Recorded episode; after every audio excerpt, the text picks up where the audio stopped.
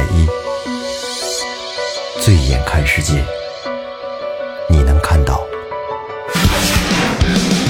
最后调频，嬉笑怒骂，说尽人生百态；醉怒行喜，笑看身边无奈。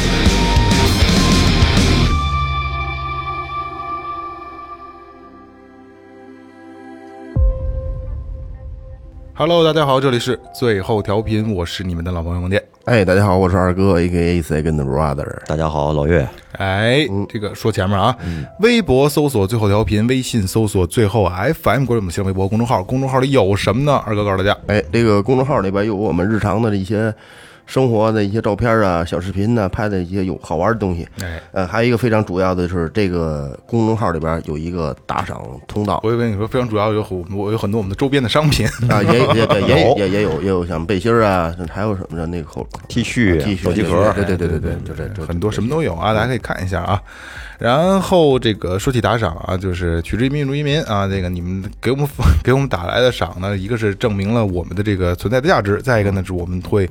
呃，这个设备的更新迭代呀、乱七八糟的这些钱，我们都会从这里边出啊！感谢大家，真心感谢大家您打。赏留言的话，我们还能给您说出来。没错，没错，没错啊！衣食父母啊，那打个样啊，嗯，来，张浩斌，上海市徐汇区的朋友啊，他说听了金山事件那期节目，特别特别有兴趣。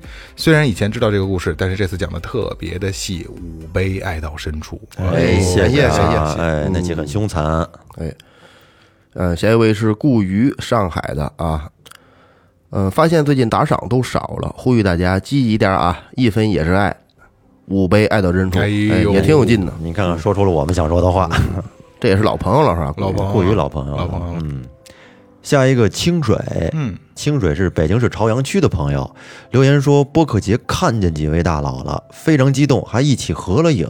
就是二哥没来，有点遗憾。下次有机会，二哥一定到。感谢最后打赏了一杯，一听钟情。好嘞，谢谢你。这个清水我去了，有点晚，清就是去的去的晚的去的晚。下一个李帅，北京市海淀区的朋友啊，我和雷哥算半个同行，虽然做了几年淘宝水弹玩具的类目。啊，这这这能说吗？这个、前几年市场非常好，突然去年公安部下达文件全网禁售，整个类目都没有了，导致库存压在手里。哎，迷茫的时候听你们聊天还是挺好的。嗯，关注最后调频几年了，就是因为喜欢你们的这种聊天方式，可能是因为是同类吧，一杯定中钟情。咱们离得不远啊，咱们离得不远，可以找我们玩来啊。哎，迷茫的时候谁都有，哎，感谢啊，不行就换个思路。好，下一位刘善奇，刘善奇那个上海那个纹身师，纹身那哥们儿是吧？嗯，今年很高兴的是，终于进入国际战队了，哎呦，这是什么意思？呃，但同时还得担任中国战队的领队，然后事情一下子就堆成了山。上回去北京，也因为带着队，忙得脚都不沾地，也没能和四位面基。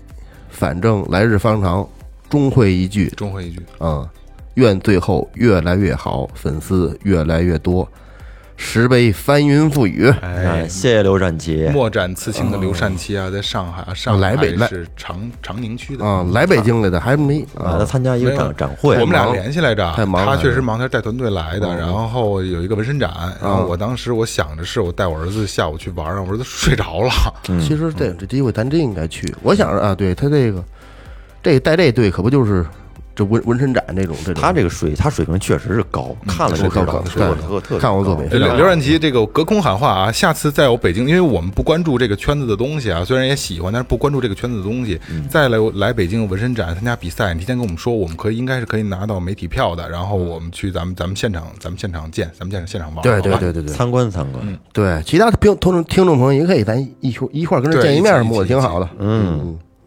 哎，这个打打完样了啊，打完样了，聊正事儿啊。现在是奥运会阶段，对对，看比赛了吗？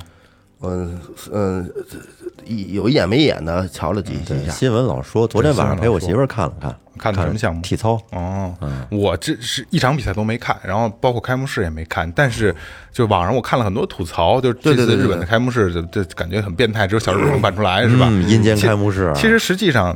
呃，我我我站在另一方说说说说说几句啊，就是小日本就是小日本儿啊，这个单说，但是就是小日本还是挺会输出自己国家国家文化的，他的所有的你看他所有的这个音乐，它的配乐用的全是游戏的音乐，嗯啊，这人这这这国家特色呀，对吧？那这方面人做的好，人做的就是好，确实是人家利用了自己的这个长项来来把这个这个奥运会这个开幕式做的比较个性化，我觉得还还行，因为我我不是特别喜欢那种大场景，就是。用人人来凑，因为像咱们办奥运会是中国的这个零八年的奥运会啊，是我觉我我觉得应该是没有什么争议的啊，是历史上最牛逼、最宏大的一届奥运会，辉煌，辉煌。什么叫辉煌？对，这也是这个中国特色啊，就是我就要办的无比的伟大，这个没一点坏处没有，而且而且非常自豪，这是一个咱们非常自豪的事儿。但是小日本人办不成这个，对对，小日本确实是人也少，地儿也小，对吧？但是人家也用另一种方式来输出这个文化，我觉得也也也是值得表扬的，也值得表扬的。你。看小日本恐怖片拍的好，对对对。但是在这个开毛片儿开的呀，那上的都是一那个一一对一的节目，是吧？一对一的，就是爱情动作类的，对混混混合双打这对对块儿，所以这个，所以开幕式咱们就不提了，因为有有很多人就是吐槽说这是这太什么玩意儿，但其实还是呃，可能喜欢这方面的朋友还是觉得还是挺有感触的，因为他用的东西还是就有相关联的啊，挺好，挺好，挺好。然后再说一下就是小日本这个事儿了啊，目前看好像呃水挺深的，呃手挺黑的，是吧？就很多的不太不太规整的事儿都出现了，是吧？拉偏手是吧？是啊，昨天的体操不就是吗？那日本选手跳的是不赖，但是在结尾的时候呢，一个脚出界了。嗯，但是当然咱中国那弄其实跳的好，嗯，但是弄的时候给中国这个来了一，而且是同样的一个动作，对俩动作一样，然后分儿差差了零点一是吧？零点零一，嗯，反正？差的很少，差很少，然后小日本赢了嘛。这个是这这个评委也都是来自岛国的选手是吗？东道主毕竟是东道主嘛，肯定是全全球各地的这个这个那什么。好，不是后来说那个说说没有向那个那个这怎么评委示意吗？没没没没没向评委致谢就给他给人减少点分吗？是这意思吗？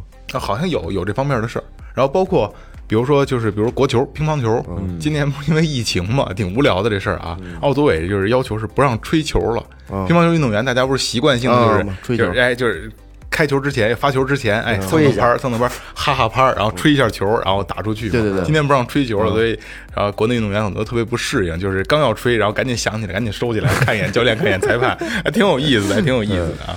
还有今年这个观众特少，嗯，对，基本不让基本上没有，他有很多就是观众欢呼什么的，放的是录音，放的假的。哦，对，弄的是三百三百六十度的环绕声的那个个录音也，算用心了，也算用心挺了。其实那个 Japan 这事儿办的挺冤的，嗯嗯，本来是一个扬国威的一个事儿，是吧？结果现在这这都去不了啊。本来是不是应该去年两千年就应该办了是吧？因为已经拖延了，什么两千年、二零年，就是二零二零 年。对对对对他这一拖了拖了。延期了嘛？那这奥运会是一个展示国力，展示这个是吧？对对对，一个综合的 对，这一个综合的一个展示，他希望让更多人说来到这个国家，说看到说怎么样的。不过也说，我觉得啊，也说回来说回去，有点新鲜玩意儿，嗯也让咱真是见识见识，像那纸纸纸胳膊的纸胳膊那那床，嗯，我真没想到，是吧？人家说利用这个这种再生资源是怎是怎像那么着的？金牌用那个废旧的手机原件啊对对提炼出来的啊，对对说那金牌别咬。对对对，有毒！我操，别他妈咬完中毒了！我操，哎，你们你们你核辐射，你们你们知道历史上的这个金牌是不是纯金的呀？不是纯金，百分之九十二以上的银，然后百分之六的镀百分之六的金就可以了。对，金牌、银牌其实都是银的，对，只不过金牌就是在那个银牌的基础上呢，镀了一层镀金的对，镀了一层六克，不低于六克的金。不是对不低于百分之六的金总总总总体积还是六克？我我查了一下，它是那个就是银的纯度啊，是九十二点二到百分之百，是在这么一个区间。哦零八年咱国产那不是金镶玉的吗？对对对，毫升是吧？对因为这涉及到成本的。也挺有特点的。就是又回到这个话题上了，就是零八年奥运会，中国这届奥运会真的是最宏大、最伟大的一届，太牛逼了。那那点儿牌子花不了多少钱，啊对对那建那些不是，要是纯金的，要是纯金的是那花钱可就 喊了纯金啊纯纯金的太贵了纯金的是。就是还真的就是中国那届奥运会真的太牛逼了，就是各方面都提气。就刚才二哥也得也在说，它是一个拼国力的一个一个一个比赛，对吧？这这也是变相的一个比赛啊。然后它是会带动经济发展的，对对，它带带动经济发展，所以这次日本做的就是刚这个二刚也说，就是有点意思。然后昨天我正好看了一个就在奥运村运动员的一个测评，就是这个他那个纸壳儿床能能进几个人嗯。蹦，同时蹦。八哦坏不了。八个人。跟床上。在床上站八个人同时蹦，上酒，那那才那可能才会坏。还可能还可能还造造他一个，估计这试验的。才才会坏啊，还是挺有意思。因为他那纸壳床刚刚一出来啊，我就第一反应就是，因为这挺挺日本的，就是 Switch 的那个很多周边的那个配套的那个都是纸壳味儿的，自己做，这还挺有意思的。环保，嗯，所以今天，呃，因为很多同行都做了奥运奥运类的话题啊，就是比如说点评啊，或者说是这纵观奥运啊，然后最后肯定是有最后的风格，对吧？最后就是聊聊偏门的吧，聊聊大家可能不太熟知的吧，聊聊这个奥运会之最，哎是吧？就是奇葩的奥运会的一些记事儿，好吧？嗯，来，约哥，那我先给大家普及点知识啊，哎。关于世界历届奥运之最，就是涉及到一些常识嗯。啊。第一届这奥林匹克运动会呢，是在一八九六年四月六号在希腊雅典开幕。哎，这届奥运会，这个是举行月份最早的一次。嗯，这样呢，就是中断了一千五百年的奥运会，从而又恢复了，哦中间中断过嗯啊。奥运会由此就成为世界规模最大和最有影响的综合性运动会。哎，然后这个第一任国际奥委会主席是希腊诗人德米特留斯·维凯拉斯。这有点就是 名名誉主席那个劲儿？嗯，而这个咱们熟悉的那五个圆圈、五环啊，五种颜色，这个奥运会的会旗是一九二零年由这个比利时安特卫普举办的第七届奥运会。哦，第一次挂起这对，它这。对这个旗是在这届奥运会第一次挂起来的。哎，这个其实还是个冷门小知识啊，嗯这是个你要不说我都不知道。哎，还有就是第一部奥林匹克宪章是由现代奥运会创始人法国的顾拜旦制定的。嗯，哎，还有这是第一位进入国际奥委会的女性啊，嗯是法国人莫尼克·伯莫克斯·贝里乌女士。嗯是第一位进入国际奥委会工作的女性。哎，这这这这肯定是这肯定是大家都不知道的啊！哎这可能这这个奥运会的历史大家可能都耳熟能详，但是很多这些冷门的小知识，呃你们又增加了吧？，对这都很久远了。嗯来啊，我开始了啊！嗯最早啊，最早有女子参加的奥运会是一九零零年第二届奥运会在法国巴黎举行，法国率先打破了两千多年不允许女子参加奥运会的这个这个这个先例啊。嗯，一九二四年，国际奥奥组委呢第二十二届会议正式决定，女子和男子一样有参加奥运会的权利。嗯，然后在同年举行的第八届巴黎奥运会上，正式设置了女子的比赛项目。哎，这也尊重这个女性啊。哎，女权女权就上来了。崛起了平平等了，那时候就平等多了，嗯。然后我给大家说一个这个 比赛历史上最长的男冠军，二哥是最长，最长的男冠军，参加奥运会比赛历史最长的男运动员是匈牙利花剑选手。阿 格列维奇，格列维奇，格列维奇，格列维奇。格列维奇，他从这个一九三二年第十届奥运会，一直到这个一九六零年的第十七届奥运会，共参加了六届奥运会，共夺得奥运会这个七枚金牌、一枚银牌、两枚铜牌，哇，比赛历史竟然长达二十八年之久。从业二十八年。对，就是不退役。对。哎，第一个女女的最长的女女冠军呢？参加奥运会历史上最长的这女运动员呢，是这个罗马尼亚的女子铁饼选手。我的一瞅一听，这就就凶，对对这饼，对对，这肩膀跟腰一边一边粗那种的 啊。铁饼选手马诺里乌，从一九五二年第十五届奥运会一直到那个一九七二年第二十届奥运会，先后共计二十年参加了，也是参加了六次。这也不短。啊，不短。第一第一次只获得了第六名，第二次获得了第八名，第三次和第四次都取得了铜牌，第五次终以五十八点二八的成绩获得了金牌哎，但在这最后一次，就是第六次啊，只获得了这个第九名。不过还好，在运动生涯里拿过冠军也可以了，对，最后会冠军啊，他就是那有点那个不生儿子不罢休那个，就拿一拿一冠军得了。也是不退役系列的。这个确实不容易啊，但是我觉得还挺好的，能在这个奥运呃他的这个体育生涯里拿到一个冠军，我觉得这真他妈是是荣耀，奥运会来说，在这个运动员是顶尖儿的这个最顶尖的了。你什么大满贯，什么这那都不能，不好保保证是世界第一。对可能是这个这个这个，他四年一届是吧？四年一届，这四这四年里边，在有很多人在就在为这一这一个项目而努力，但是在这四年当中，你可以称得上是世界冠军。得了一冠军，获得金牌，除了就是象征着荣誉，同时呢，这个国家给的奖励也是非常丰厚的。嗯对这个奖金啊，包括广告代言啊，奖金还好，广告代言广告代言多，对比较多。现在好像是是不是那个国家就是奖励五十万啊？冠军不知道，好像好，反正反正反正不比咱们想象的要少很多。他这个不见得有这个这个那什么这个国家的这个，你地方也有呢。对对呀对对啊，你小到村儿到县，这个就不要到到市，村儿不是都不一定有会会有会有，真是真那个最早那真的敲敲敲锣打鼓那个都不是，咱们这事儿，这咱们咱咱们咱们来这么看啊，咱们抛开了说国家给的钱，嗯，在咱们假如刚才一月哥说的那国家给五十万啊，可是有多少运动员能拿到这五十万？啊？对吧？真的不容易，他整他整整个这个拿冠军前的所有的人生都交给国家了，对吧？不容易啊。对对对对其实说到这个，刚才说这个这个二二十多年拿拿了一个金牌，这个啊，今天我看了一个有特有趣的新闻呢，就是日本乒乓球选手，今年不是日本人这个乒乓球不是还、还可以嘛，是吧？嗯。然后有一个男选手叫什么，我忘了叫什么了啊，就说人日媒就是报道说他是这个历史上独一份拿过这个。冠军、亚军、季军的这个都都都大满贯的，说这个不同于这个比中国选手牛逼多了。然后，然后中中国媒体就就回回报道，就说说是我们没拿过银牌跟铜牌，亚王没有。对，乒乓球咱们还是挺擅长的。国球国球抽这个死他，没毛病。。嗯，这帮子，让足球不。来来来啊，来下一个啊，那下一个我说的是蝉联冠军最多的运动员。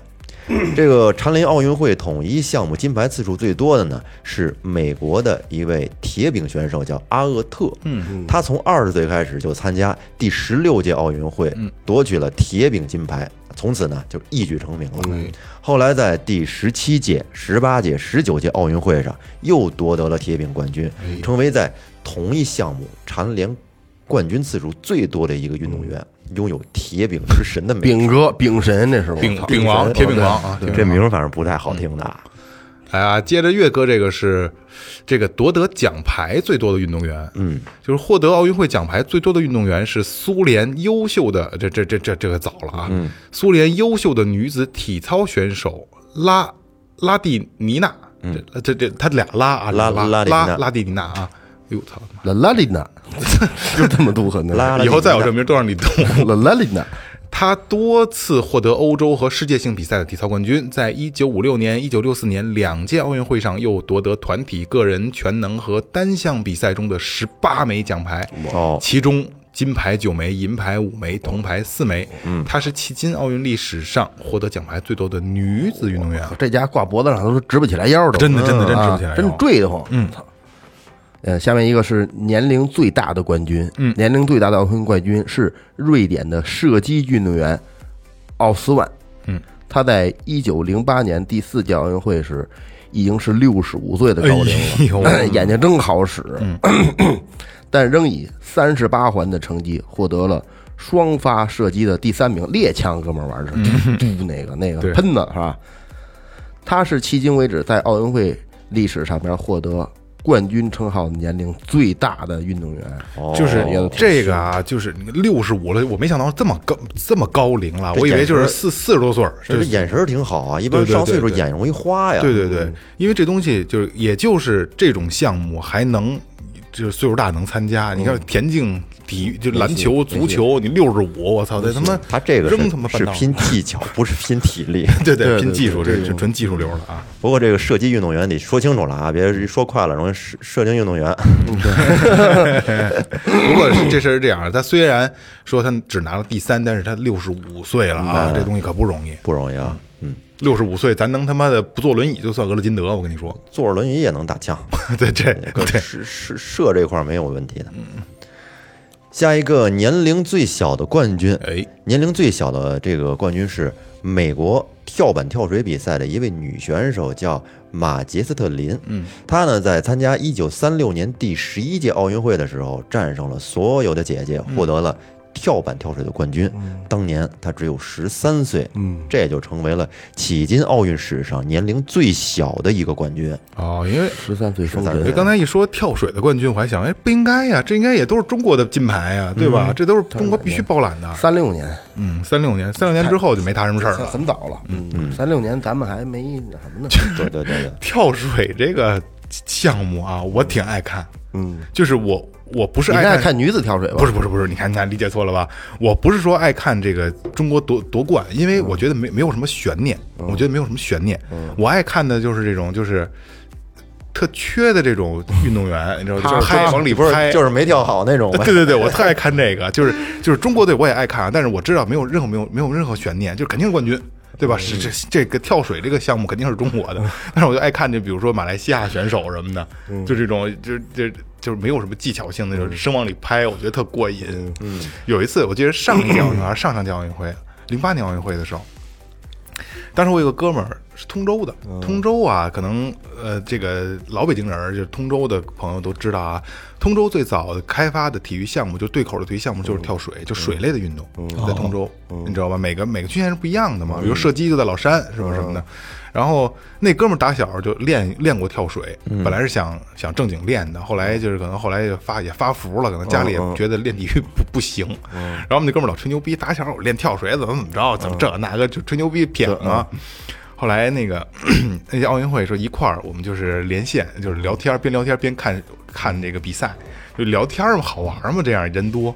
然后，然后，然后就那天我们就就就就逗我说，这个你必须得给我们解说一把，因为我们不懂啊，难度系数怎么个难度系数啊，对吧？什么三哎对三零九 B 什么对的，对对对，难在哪了？就就就是就就就我觉得就这种知识或许挺有意思的。你说没问题，到时候咱直播，我给你们现场给你们解说这个那个的。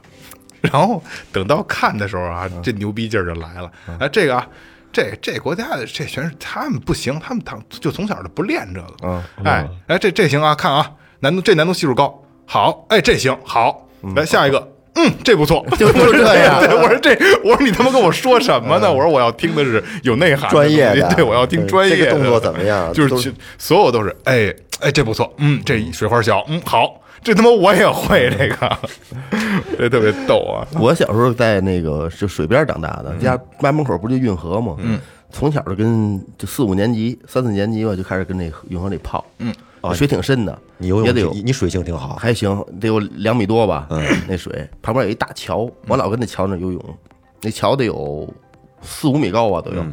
它有两段儿，第一段儿啊大概就一米五左右。嗯，上那段儿就是桥栏杆最上，那因为排洪桥。嗯，它是不是栏杆是死的，旁边砌死了的。嗯，从那最上往下跳，就四米多。但是 得有的有的，我们都是小孩儿的，有的上中学呢也也过来。你们这都不行，你们这从上头得脑瓜从下下去，你知道吗？嗯，你你你手得跟前头弄一锥子形似的，俩手并着，就跟作揖似的那，就阿弥陀佛似的那个，得跟得这样，脑瓜从下，从上头。我想我小啊，我操，我说四五米高，我也看过人岁数大的从上头挺高的蹬架折下去人，确实是那么跳。头冲下跳。嗯，我们只是跳蹦棍儿，直接往里一蹦，咚一下一进蹲着，你们是脚尖下对对，也就这个。我说哥，你来一个。开开现在我记着那是谁呢？来一个说这不是不不算什么，从那边上头走上去了，跟那中间那水是流动的，还是跟上头坐了他妈得有二十多分钟都都没下来准。备运动，对，就这没事儿。我跟你，我待会儿我跟这儿先晒晒着，就是一顿吹牛逼。这待会儿你瞧着我，待会儿我跟你说，叭家伙我这脑瓜中架，我就我前头一弄我就下去了，就说半天，终于有想有点要动了。你知道为什么要动了吗？嗯有一个，我就忽然发现岸边有一个穿裙的一女的，哦，估计他们是一届同学，夏天放暑假没事儿，骑自行车啊穿一小花裙子，僵到那儿了啊我，记得倍儿清楚，留一三级头。他得扇起来。哎，对，是到那儿，哎，这这回我瞅要启动，那他来了，哎呦，这这女的我可能认识，我得表现一下，便宜下子，便宜下子。说我觉得他也不敢，嗯，他就是吹牛逼，结果就是一蹦就下去了，就是身体没有弯下去，是没有没有那个完全直了。对，没有完完全的直，就是处于一个嗯半倾斜的状态，也是头朝下，不是，还是腿朝下。那你得你如果你站着往下跳，嗯，你得栽整个栽过去，对对对对这等它等于得得一百八十度吧，半圈嘛，对，这样变成这样的，一百八十度，它没有，它顶多也就三十度。嗯，拍下去了。呃，对，顶多只有三十度，但是那手呢，是是是拜佛那形式，是在前面，等于手在上面，手指着天，那样斜着的那大水花，哗，往跟跟底下嘎嘎这了拍够呛啊！一上来就身中红了，这这这哥这真真棒，那真棒，没事儿，这没事儿，挺好的，还说呢，我估计拍懵了也是自己也下挺大决心，把我们给乐下的，挺大决心。对，来啊，最铺张浪费的奥运会啊！一九七六年在加拿大蒙特利尔举办的第二十一届奥运会是全球排名第一、最浪费的一次运动会啊！怎么说呢啊？当年这个届奥运会啊，全部经费花了十四亿美元。哦，我操，十四亿可真七六年，在七六年可以了啊，14咱这还地震呢，你说原计划在主要比赛场地修建一座占地五十点五公顷、能容纳六万个座位和一万四千个站席的椭圆海螺壳形体育馆及附属的悬臂塔。嗯，另外还建两栋十八层的金字塔型的奥运村儿，每栋有四百六十五套单元房。这是奥运会历史上最昂贵的建筑，但是在奥运会开幕时，这座体育馆都没有完工。完蛋了，没住上，对，没住是没用上。这可能是开发商弄的一猫腻儿，就是 是吧？到时候都卖了。烂尾了，嗯，下面一个持续时间最长的奥运会，在英国伦敦这个西佛布希，我靠，这真绕嘴，西不惜运动场，不惜运动场。呃不惜运动场举行了第四届奥运会，创下了时间最长的记录。这届奥运会于一九零八年七月十三号正式开幕，但是这个哨声早在这个四月二十七号就已经开始吹响了，开始比了已经。三个月以我前先我先比着，对，直到十月份才闭幕，这前后六个多月是历史上经历的最长的一次。先斩先斩后奏。现在这奥运会是不是一一个多月就完事儿了？两个月吧，两个月一一，两个月就完事儿了，两个月，大概两个月时间。是吧？是吧？嗯，那下一个我说一个规模最小的奥运会，嗯，是在一九零四年第三届奥运会在美国第八大城市圣路易斯举行，应邀呢参加的有十二个国家，六百二十五名运动员，其中包括女运动员八名。才八个，而这次奥运会的参赛国属于是参赛国最少、参赛人数最少、观众也是最少的一届奥运会。你说这是不是打仗啊？那时候弄不好啊。那会儿早，太早了，那会儿对儿。，哎，奥运会最早出现的奥运村儿啊，最初建筑奥运村的设想是这个这个法国前橄榄球运动员，呃，这不不提名字了啊，有点绕口啊，他提出来的一个法国的橄榄球运动员提出来的，然后当时得到了这个巴黎奥组委的这个赞同。在一九二四年筹办的第八届奥运会期间，根据国际奥委会的决定，组委会在运动场旁边盖了一排简易的房屋，作为运动员的住处。它就是以后奥运村的一个雏形，这是奥运历史上第一次出现奥运村，哦，也就是一九二四年是第一次有奥运村的出现啊。就是出现，就这帮人屯住这儿是吧？嗯，无用的知识又增加了。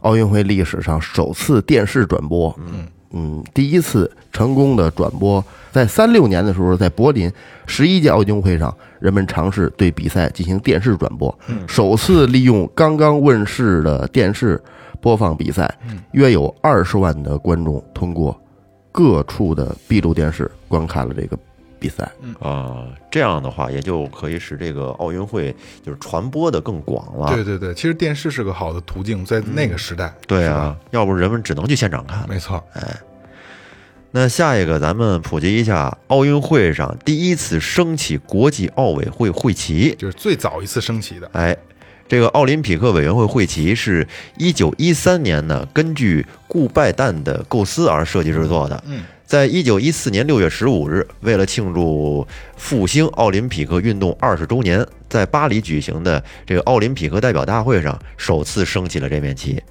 后来，在一九七九年的六月，国际奥委会正式宣布了这个会旗还有那个五环的含义。嗯，就是根据这个奥林匹克的宪章，奥林匹克旗帜和五个圆环的含义呢，是象征着五大洲的团结，以及全世界运动员以一个公正坦率的嗯比赛和友好的精神在奥运会上相见。哎，这个好，好这个意义挺好的。意义挺好的。嗯，哎，奥运会最早出现的象形图案啊，随着现代奥运会规模的不断壮大，运动员项目日益增多，参赛国家越来越多啊。为了克服语言上的障碍，便于运动员、裁判等人员的交流，一九六四年在东京奥运会上设计了一套象征各个体育项目的图案。出现于一九六四年东京奥运会上的象形图案是奥运会中第一次使用的这种图案。奥运会首次为优胜优胜者颁发金牌啊，金银铜这奖奖章是在在哪回呢？是在这个一九零四年第三届美国圣路易斯奥运会的闭幕式上，嗯，啊，东道主首次为这个获得前三名的选手发了一个金银铜牌，嗯，这铜牌呢直径三十厘米，还他妈不小，小，好家伙，大锅盖似的，啊是吧？跟那个那什么似的，那个那个天下第一勇士那那个 呸，那叫什么那个李元霸挂那个似的，天下第一勇士，上面有一个呃双翅展开的女神像和橄榄等图形，并刻着美国圣路易斯等等文字。本届奥运会除了授予奖牌外，拥有者还可以得到这个奖杯或其他的奖品，嗯，这个很贵重，嗯，嗯，很贵重，就这个，我估计现在要是在市面上流通，应该挺贵，挺贵的真是第一第一个，嗯三十厘米，我靠，这个是防一九身用的。零几年 和这大锅盖嘛。嗯，三十厘米多大了？哎呀，哎呀，嗯，来下一个啊，就是第一枚奥运艺术金牌。哎，最早的一枚奥数金奥奥运艺术金牌，艺术金牌啊！一九一二年斯德哥尔摩奥运会第一次将文学艺术列入了比赛项目。哦实际上呢，这也是沿袭了古代奥运会的一个传统。嗯，在《体育颂》一文的这个作者啊，当时的国际奥委会主席顾拜旦先生获得了这枚金牌。那这首诗用法德两种文字写成的，发表的时候呢，用的笔名是霍赫罗德和埃什巴赫。嗯这个奖你知道颁是什么意思吗？嗯，就咱们小时候在开运动会的时候，不得上那大喇叭那送稿去吗？哎你想，这可能就是给那稿那迎面走来的是三年级一班的同学，哎谁的他们稿写他们对意气风发，英姿飒爽，对谁那哎呦稿写得好？对，没跳过去把杆儿做折了，就这 这种的。哎呀，这个最早的一套奥运会邮票，嗯，一八九六年的第一届现代奥运会在希腊雅典举行，为此，东道国在希腊游协领导人萨克拉福斯的建议下，率先发行了世界第一套奥运会邮票，也是世界第一套体育邮票，成为体育邮票的开山之作。哦这个邮票其实到虽然现在咱们已经没有人再去说没有集邮，还是少有少啊，有肯定还是有有人收集这东西。其实所有的大事儿小情的都会发行配套邮票的，对只不过咱们现在就不关注。我小时候集邮，我现在家里还有好几大本儿的邮票。是？吗？是吗？我操，你玩的挺详啊！我你可以找找，还能卖点钱。是吗？有渠道，我就不知道。有有有渠道，以前就是知道集邮之后有价值。你给雷哥让雷哥发朋友圈。对对，你挂 挂你们，我我我有句话里边也行。以前知道这个邮票有价值，但是没想到怎么出手啊！这你为不是我我采访你一下，你为什么想弄那玩意儿啊？因为当时啊，是我一个长辈，我一舅舅他集邮，后来不玩了，就给我了。啊，你啊啊，后来不是说一张一张自己攒的，不是后那我后给我之后，后来我陆续的也攒过一些。嗯，渠道就是去邮局买，对，当时他那有什么好多就是一九零一九就是什么四几年的那种老邮票，哦建国什么第一套邮票什么的，哦，那挺牛逼的。哎，和你再回家的时候，你找找一九八七年的邮票，你给我留。我给你们拍拍，对，不是你给我拿一张一九八七年的，给我87年拍拍。我我给你们拍拍个照片儿 这切呢，这直接给你回绝了，人家你还不好意思，人家就知道这是什么意思。你要切人家，人是是这个，咱们这这查一查八八七年的我这明白了冷门呢，就是其实我突然发现，就是呃，这就是收集童年的东西。你他妈是不是不是说你九七年生的吗？等于我改八七了。九四年的啊，九四年的。就是收集，就是出生当年的东西挺有意思的，就是。因为呃，我突然发现有呃能找到啊，就是比如说二哥那你八83三年年十一月一号生日，嗯。能找到你八三年十月一号当天发行的日报，嗯，嗯，我觉得这个挺有意义应。该能。哦老报纸跟跟在墙上贴着，把墙给它不是不是，切下来。它它都是新，就完全新的嗯啊嗯，，有然后它收藏。封好，有收藏收藏意义的，我觉得还挺有意思的。哎这个当天当天能发生了什么事儿？对对对对对，但是对不好找，哪儿哪儿昌平西边一村儿生了一大胖小子，这种。对对对，你们知道这火炬是什么时候开始的吗？第一次对，第从开始用这火炬，不是开头就有这火炬，是传达传递的火火种那个。讲讲普及一下。三六年，三六年七月二十号，在这个奥林匹亚举行了隆重的引火仪式。嗯，呃，当时这国际奥运会主席、现代奥林匹克运动这个奠基人叫顾拜旦亲临现场，老顾来了啊，嗯，并发表了演说，就是你们一人拿顾主席啊老顾来，老顾来了，老顾来了，上，老顾舔一肚子上去了，操！你们拿这个火炬，一人拿着跑一公里，然后接力支送到这个就这个下一个这个地儿，嗯，取在这个取的火种嘛，奥林匹克这地儿取的这个奥林匹亚嘛，嗯，取的这个火种嘛，由这个三百三千零七十五人传递火炬，就是一个人跑一公里，一共是三千零七十五公里，三千零五这七七十五公里，把这个火炬传到那儿，而啪，而且它这就是它横跨了欧洲大陆啊，这个事儿我跟你说，这个事儿的实际意义要大于对哎，要大于他做的这个事儿。对，这这太牛逼了！这其实这这也是一个宣传的文案。对，其实本嘛呢？他们又开奥运会了，就传这火呢。对，其实本身一个火炬没什么，不就是一个一个火把吗？它意义不一样。对啊，主要它的意义在这儿，老顾老顾让点的，我是不是？奠基人嘛，这一大广告啊，大广告是是是吧？嗯，现在也有这个是吧？有哎呦我操，这他妈传要传这喷是怎么传上去的呀？坐船过去的，好像是跟 跟船上跑，是吧？人家有人看着那起船起点的地跟儿，船上跑，对，它有起点有终点。嗯，那下一个啊，世界上最大的奥林匹克博物馆坐落在哪儿呢？是在日内瓦湖畔的奥林匹克博物馆，是由高科技设施装备起来的。这个博物馆耗资六千五百万美元，面积在一万一平方米，是世界上最大的记录奥林匹克发展史的一个博物馆。这个建筑就第一层的地面上有什么可口可乐、IBM、柯达等大公司的一些捐助者，哎，一大理石大理石的标志。在这个博物馆中陈列的呢，有奥运会的纪念币啊、邮票啊、奖牌、火炬，还有服装，其中还包括这个卡尔·刘易斯一九八四年赢得的洛杉矶奥运会两百米就是跑那个。两百米跑金牌时候所穿的那跑鞋呀、等一些明星的用品，嗯，刘易斯挺牛逼的，他跟别人跑姿势不一样，叉着手，跟坐着似的，腰挺得倍儿直，后往往后往后仰着。你看，说到这 IBM、柯达，哎呦，柯达可是一个柯达没有退市了啊。以。前是胶胶卷嘛，对胶卷嗯，呃，从一九八六年的第一届这个现代奥运会开始啊，就雅典奥运会的第一届开始啊，已经一八一八九六年，嗯一八九六年啊，一八九六年，一八六年，一八九六年，一八九六年，然后有很多特有意思的事儿啊，就是最不可思议的比赛项目，这我要不说你们都想象不到啊，嗯，是这个钓鱼。钓鱼比赛，对，首届这个这个一八九六年的这个呃雅典的那个这届的奥运会啊，嗯就是有钓鱼、捕鸟和灭火这三个项目。灭火 比什么呀？对，看谁灭得快。然后啊，就是这这不是第一届嘛，然后就紧接着啊，就是第二届。第二届一九零零年的这个这届奥运巴黎奥运会的时候，因因由于这三个项目实在过于休闲了，给取消了。不知道怎么看是吧？对还有一个比较有意思的，就比如说就是已经取消的一个比赛项目啊。虽然你看现在啊，你看包括咱们硕儿哥他们都热爱潜水，嗯潜水实际上最早潜水在九零年的那个就一九零零年九零年一九零零年的这个巴黎奥运会上是有一个潜水项目的。哎，不过说起来，乍一听潜水这个项目，其实运动项目很合理，很对好啊，对对对？感觉还是挺有竞技性的。他可能对呀改了吧，改那个跟改那扎猛子那个吧，有那个有那跟水里边这波叭扎一下，滋滋滋滋一直在游泳那就是游泳，那那不是不是游泳的脑袋不出来那个，都出来，不有一个好没有不出像有一个好像不出来的。没，有不出来的，有一我怎么记得有一不出来的那个，那都是他扎的潜泳那个潜泳没有。没有潜泳没有，没有扎猛子，他游泳脑袋底出来，没有扎猛子，呃，今日比赛项目是日本选手带来的扎猛子，是吗？我操，这他妈什么项目啊？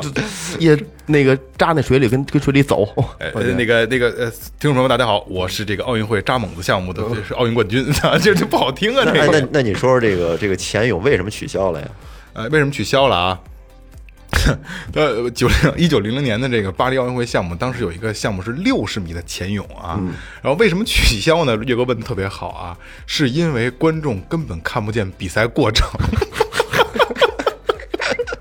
就是扎猛子进去了，然后然后扎六十米，蹬一一冒头，嘿，他冠军，操！啊，这看一快然后，观众觉得，哎，这观赏性在哪儿啊？不是就全集中在结尾，就是先是哪边先出脑袋，我操，跟打地鼠似的，一拿一锤子是吧？确实这观赏性稍微的欠缺了一点点啊。对，这挺逗的，但是说当时这个项目应该是很受欢迎的，对，挺刺激的感觉，是吧？因为你看不见看不见过程，就直接蒙结果。就跟跟就要不然就是全集中在结尾嘛，就跟那那那那头等着。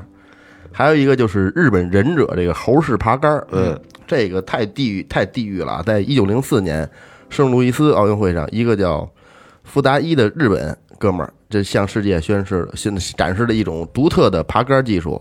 只见他来到横杆前，就将那个这杆儿插到这个沙堆里边儿，然后像猴一样就爬这根棍儿。人小时候爬树都这么都这么爬啊，呃，然后这个看比赛的这些观众就一脸，还裁判一脸懵逼，他说好像没有违规，但是总感觉哪里不对。就后来就是告诉他，那你必须得那个加助跑，哎，按照规矩来，对对对助跑，加助跑，是然后这哥们儿就助跑了一段，然后这个到了横杆面前停停下来，然后再重复一下这个动作，还是爬上去了。嗯，就虽然说他这个技能就惊呆了这个所有人，但是最后还是给他判嗯没有成绩。这哥们儿是一忍者，这他妈挺神的。日日日本这忍者挺虎，挺挺挺狠的啊。那下一个我再说一个这个比较有意思的，就是真人版的龟兔赛跑。嗯，就是在这个第三届奥运会的马拉松项目上啊，一哥们儿古巴的，他本来跑特快，遥遥领先了，本来都就觉得他就是拿第一已经没有问题了，胜券在握了。但是他在距离终点还有五公里的时候，饿了。嗯，然后又渴又饿，觉得受不了了，不想跑了。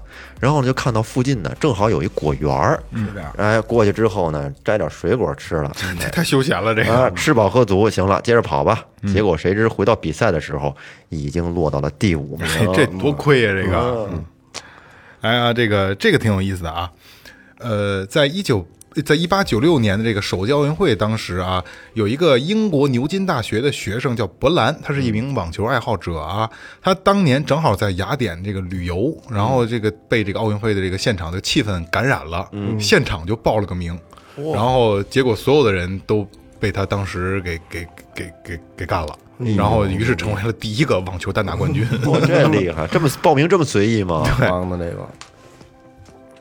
下面一个是一个在发生在这个二八年，一九二八年，嗯，阿姆斯特丹奥运会，嗯，单人双桨决赛的途中，这个澳大利亚的一哥们儿，他忽然就停下来了。他为什么停下来？因为前面发现了一群鸭子，嗯，挡住他的去路，然后他他挺有爱心，他就直接停下来了，嗯让他那帮鸭子先游过去之后，但是人家还是最后还是金牌，还是第一，哎，这也挺有爱的挺哈，让小鸭子先过去，那多好啊！那再说一个啊，就是在第三届圣路易斯奥运会上，嗯，有两个小伙子，就是在比赛过程中，他们也是跑，在比赛过程当中呢，忽然遇到一条恶犬，那狗啊就跟跟后面连追带咬，给这俩人给给吓坏了，然后跑吧就。这狗足足把他俩追出了好几条街，嗯，好在是他们两个这个实力确实人一在那儿呢啊，这跑步跑的确实快，嗯，跑了两公里，终于把那条狗给跑赢了。但是比较悲剧的是，跑的时候太有点慌不择路了，结果跑错路，跑到岔道上没在跑道上跑了。对，最后反正浪费了很长时间，才重新回到正路上。这金牌自然就不是他们的了。嗯嗯，跟狗比，哎，这个第十六届奥运会上啊，有一个十九岁的黑人小哥们儿啊，然后虽然在跳高选拔赛上成绩很一般，嗯，啊，当时教练并没有拿他当回事儿啊，就觉得不不不太灵啊，一般啊，甚至开赛之前都把他已经给忘记了。然后这黑哥们儿呢，就是就是就就要进场参赛嘛，对吧？然后门卫不相信他是参加比赛的运动员，然后非常无无奈之下啊，他自己当做观众花钱买了门票进的场。然后，然后这哥们儿肯定生气啊！我操，我他妈运动员，你还让我看参加检录了，你他妈让我买票进场，不让我进去啊！然后这个化悲愤为力量啊，以二两米二两米一二的成绩获得了冠军，然后当并破了当时的这个世界纪录。哎呦，厉害！这哥们儿还行啊！可以。下一个是一个乐极生悲的故事啊，在九六年，一九九六年这个奥运会上，一位赛艇的哥们儿连续三次了夺，已经连次连续三次夺得这个奖牌了，他太兴奋了，他把这奖牌抛到空中，结果奖牌掉到这个湖里边儿，所有人都那个吓傻了，的工作人员捞半天也没捞上来，最后得了。安慰一下，又补发一块儿，可能坐着富裕呢，都是吧？那下面再说一个最冷清的运动会。这奥运会历史上最冷清的一届，应该属于是一九八零年的莫斯科奥运会。嗯，因为开赛前苏联正入侵阿富汗，所以呢，当时有六十三个国家抵制这场奥运会，没有派运动员参加。所以说，这届奥运会的记者居然比参加比赛的运动员还要多。不能记者都上吗？这个挺讲究的，因为奥运会就是它存在的历史，就是因为要因为不打仗，为了和平才有对奥运会嘛。对对所以这个对对这个抵制奥运会这个还挺牛逼的，还挺挺挺热血的啊。哎，有意思的啊，就是这个这个举重，嗯，这个它是要。在举在这个比赛之前要称重，称重多少公斤级是吧？多少公斤级？然后当时有一有一届奥运会上有一个哥们儿啊，为了这个为了减重，为了减重减重这个都这个很痛苦啊，为了得得脱水是吧？很痛苦。他为了减重啊，就是剑走偏锋，剃了一光头，嗯，然后把身上的这个体毛都拔光了，然后搓澡说，据说搓掉一层皮啊，然后结果没掉秤，然后最后发现这秤秤坏了，我靠，就挺亏的。史上一个最轻松的金牌。这第三届奥运会上男子四百米的决赛中，一名英国人和三名这个美国人，嗯，参与角逐。鸣枪前，一位美国人不知道怎么的被就被罚下了，抢跑了吧？另外两个美国美国人就大吵着要表示抗议，嗯，给自己啊自己国家哥们儿对啊，抗议呢。嗯，也被罚下去了。最后这哥们儿就轻松的就剩他一人了，就肯定是他了，走了一圈儿就这这这这这行哎就摘金了。你说说这事儿？这好。然后下一个，在第十七届罗马奥运会上，这公路自行车比赛啊，当时非常激烈。就在距离终点还有最后一圈的时候，就该冲刺了。嗯，意大利的有一哥们儿，他这左腿啊，突然被一只大黄蜂给蛰了一下。嗯，哎呦疼啊！当时他担心这一蛰可能会引起肌肉麻痹。嗯，于是呢，就拼命的就玩命的蹬。然后他这个队友跟后面也是紧紧的跟着，寸步不离。最终呢，这个哥们儿，意大利这哥们儿，终于夺得了冠军。啊，这挺好，因祸得福了哈。啊是，时间最长的摔跤比赛，在第五届奥运会上某一个公斤级啊，咱们就就这这个就没有记录了啊。在某一个公斤级的男子摔跤比赛当中，排名前两的两个小伙子比了八个小时，还是没有决出胜负好。家伙，裁判累的都两眼发黑了啊！组委会没有办法，只好判两人并列第二，这挺亏的啊。这挺冤这的。争一第二都不愿意，都不服输，是吧？嗯，咱们听一下这个啊，这挺有意思的。由于最初几届这个奥运会，它比赛规则都比较混乱，很多人都是一脸懵逼，甚至都不知道自己来参加的是什么比赛。嗯，这个在一九六五年，呃，奥委会试图呃理清当年巴黎巴黎奥运会比赛的这个结果。嗯，当时他询问一位参加过当时这个比赛的这个自行车的第二名的一个老大爷，就经过这个工作人员的启发，就是跟他说了半天，他才想起来啊，当时是在一九零零年确实参加过一次这个自行车比赛，嗯，但是当时我根本就不知道我在参加的是奥运会就会，以为就是小就是一场运动会。对对对，随随便便的就得了一亚军，给大村里叫我去比赛去，啊不知道干嘛。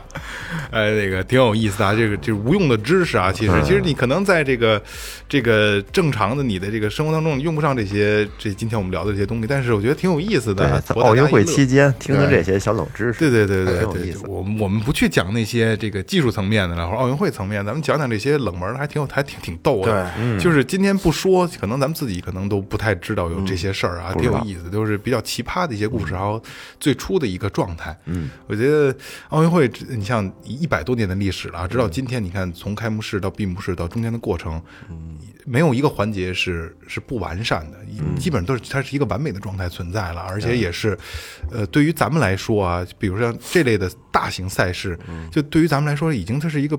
不能缺少的了，一定会出现每每逢四年哎一定要出现。然后，其实虽然咱们不看，但是心里都会给中国人加油，给中国队加油，对吧？对，就感觉，其实咱们我每天虽然不看比赛，但是每天我都要看金牌榜，嗯，这个哦对吧？这个都都对这个都会看。这个会看对对有时候，但是我觉得这两年这个咱们国人的这个心态啊发生了一些变化。嗯你像就是我昨天我看着刘翔，嗯刘翔他就是零八年参加奥运会的时候，不是因为腿伤，嗯刚一起跑不就嗯嗯那个什么了吗？伤了，伤了，然后呢，很多人就攻击在网上攻击、说谩谩骂啊。啊，是经过很会会会有很多骂，但是但是在这个这次奥运会呢，我发现就是在以前的视频上啊，会出现很多就是说我们欠刘翔一个道歉。嗯，其实他当时已经为我们国家赢得了很多很多很金牌已经破了很多的记录了。